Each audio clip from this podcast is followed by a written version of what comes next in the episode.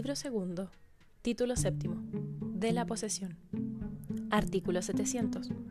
La posesión es la tenencia de una cosa determinada con ánimo de señor o dueño, sea que el dueño o el que se da por tal tenga la cosa por sí mismo o por otra persona que la tenga en lugar y a nombre de él.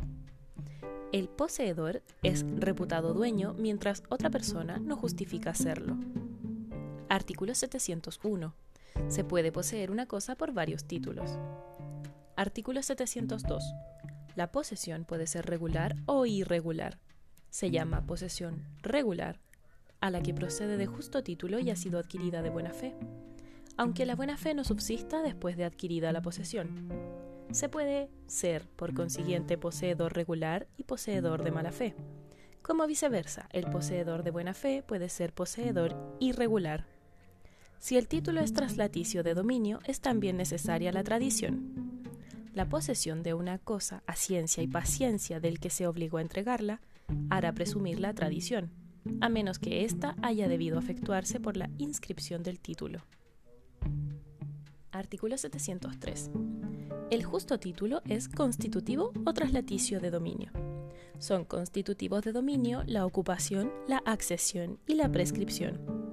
Son traslaticios de dominio los que por su naturaleza sirven para transferirlo como la venta, la permuta y la donación entre vivos. Pertenecen a esta clase las sentencias de adjudicación en juicios divisorios y los actos legales de partición. Las sentencias judiciales sobre derechos litigiosos no forman nuevo título para legitimar la posesión. Las transacciones, en cuanto se limitan a reconocer o declarar derechos preexistentes, no forman nuevo título pero en cuanto transfieren la propiedad de un objeto no disputado, constituyen un título nuevo. Artículo 704. No es justo título. Primero, el falsificado, esto es, no otorgado realmente por la persona que se pretende. Segundo, el conferido por una persona en calidad de mandatario o representante legal de otra sin serlo. Tercero, el que adolece de un vicio de nulidad como la enajenación, que debiendo ser autorizada por un representante legal o por decreto judicial, no lo ha sido. Y cuarto, el meramente putativo, como el del heredero aparente que no es en realidad heredero, el del legatario cuyo legado ha sido revocado por un acto testamentario posterior, etc. Sin embargo, al heredero putativo a quien por decreto judicial o resolución administrativa se haya otorgado la posesión efectiva, servirá de justo título el decreto o resolución, como el legatario putativo el correspondiente acto testamentario que haya sido legalmente ejecutado. Artículo 705. La validación del título que en su principio fue nulo efectuada con la ratificación o por otro medio legal, se retrotrae a la fecha en que fue conferido el título. Artículo 706. La buena fe es la conciencia de haberse adquirido el dominio de la cosa por medios legítimos, exentos de fraude y de todo otro vicio. Así, en los títulos traslaticios de dominio, la buena fe supone la persuasión de haberse recibido la cosa de quien tenía la facultad de enajenarla y de no haber habido fraude ni otro vicio en el acto o contrato. Pero el error en materia de derecho constituye una presunción de mala fe, que no admite prueba en contrario. Artículo 707. La buena fe se presume, excepto en los casos en que la ley establece la presunción contraria. En todos los otros, la mala fe deberá probarse. Artículo 708. Posesión irregular es la que carece de uno o más requisitos de los señalados en el artículo 702. Artículo 709. Son posesiones viciosas la violenta y la clandestina. Artículo 710. Posesión violenta es la que se adquiere por la fuerza. La fuerza puede ser actual o inminente. Artículo 711. El que en ausencia del dueño se apodera de la cosa y volviendo el dueño le repele es también poseedor violento. Artículo 712. Existe el vicio de violencia, sea que se haya empleado contra el verdadero dueño de la cosa, o contra el que la poseía sin serlo, o contra el que la tenía en lugar o a nombre de otro. Lo mismo es que la violencia se ejecute por una persona o por sus agentes, y que se ejecute con su consentimiento o que después de ejecutada se ratifique expresa o tácitamente. Artículo 713. Posesión clandestina es la que se ejerce ocultándola a los que tienen derecho para oponerse a ella. Artículo 714. Se llama mera tenencia a la que se ejerce sobre una cosa, no como dueño, sino en lugar o a nombre del dueño. El acreedor prendario, el secuestre, el usufructuario, el usuario, el que tiene el derecho de habitación, son meros tenedores de la cosa empeñada, secuestrada o cuyo usufructo o uso y habitación les pertenece. Lo dicho se aplica generalmente a todo el que tiene una cosa reconociendo dominio ajeno. Artículo 715. La posesión de las cosas incorporales es susceptible de las mismas calidades y vicios que la posesión de una cosa corporal. Artículo 716. El simple lapso de tiempo no muda la mera tenencia en posesión, salvo el caso del artículo 2510, regla tercera. Artículo 717. Sea que se suceda a título universal o singular, la posesión del sucesor principia en él, a menos que quiera añadir la de su antecesor a la suya, pero en tal caso se la apropia con sus calidades y vicios. Podrá agregarse en los mismos términos a la posesión propia la de una serie no interrumpida de antecesores. Artículo 718. Cada uno de los partícipes de una cosa que se poseía pro indiviso se entenderá haber poseído exclusivamente la parte que por la división le cupiere, durante todo el tiempo que duró la indivisión. Podrá, pues, añadir este tiempo al de su posesión exclusiva y las enajenaciones que haya hecho por sí solo de la cosa común, y los derechos reales con que la haya grabado, subsistirán sobre dicha parte si hubiere sido comprendida en la enajenación o gravamen.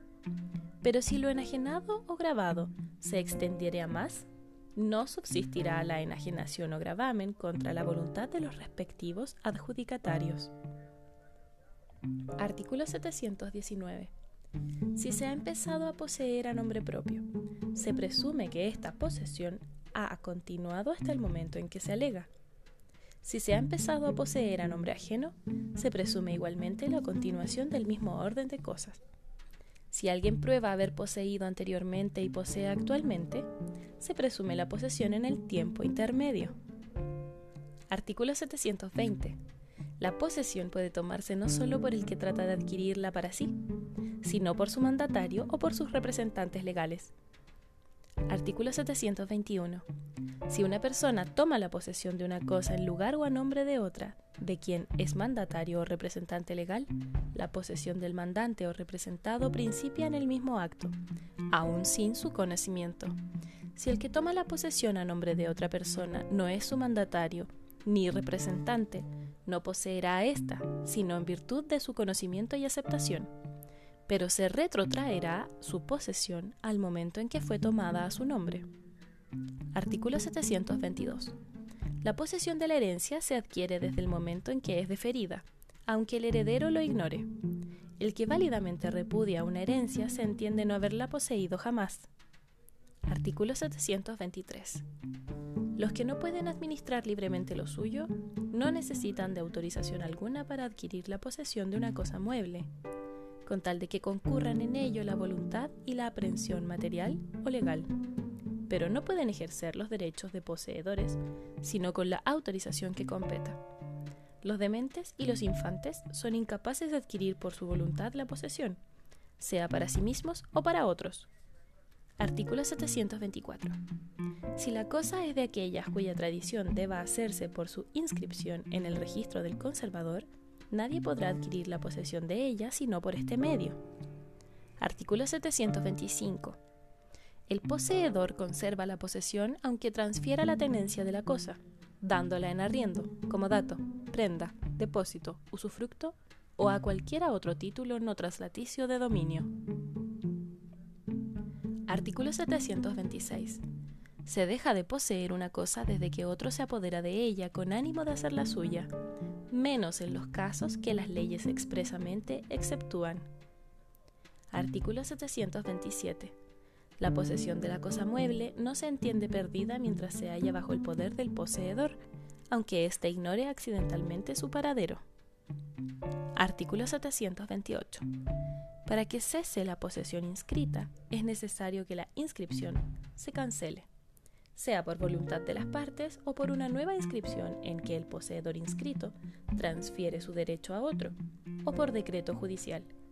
Mientras subsista la inscripción, el que se apodera de la cosa a que se refiere el título inscrito no adquiere posesión de ella ni pone fin a la posesión existente. Artículo 729. Si alguien, pretendiéndose dueño, se apodera violenta o clandestinamente de un inmueble cuyo título no está inscrito, el que tenía la posesión la pierde. Artículo 730.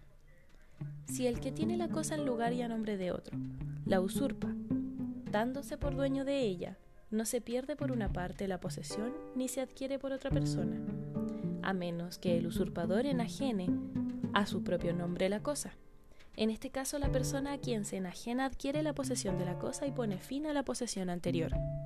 Con todo, si el que tiene la cosa en lugar y a nombre de un poseedor inscrito se da por dueño de ella y la enajena, no se pierde por una parte la posesión ni se adquiere por otra, sin la competente inscripción.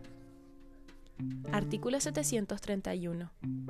El que recupera legalmente la posesión perdida se entenderá haberla tenido durante todo el tiempo intermedio.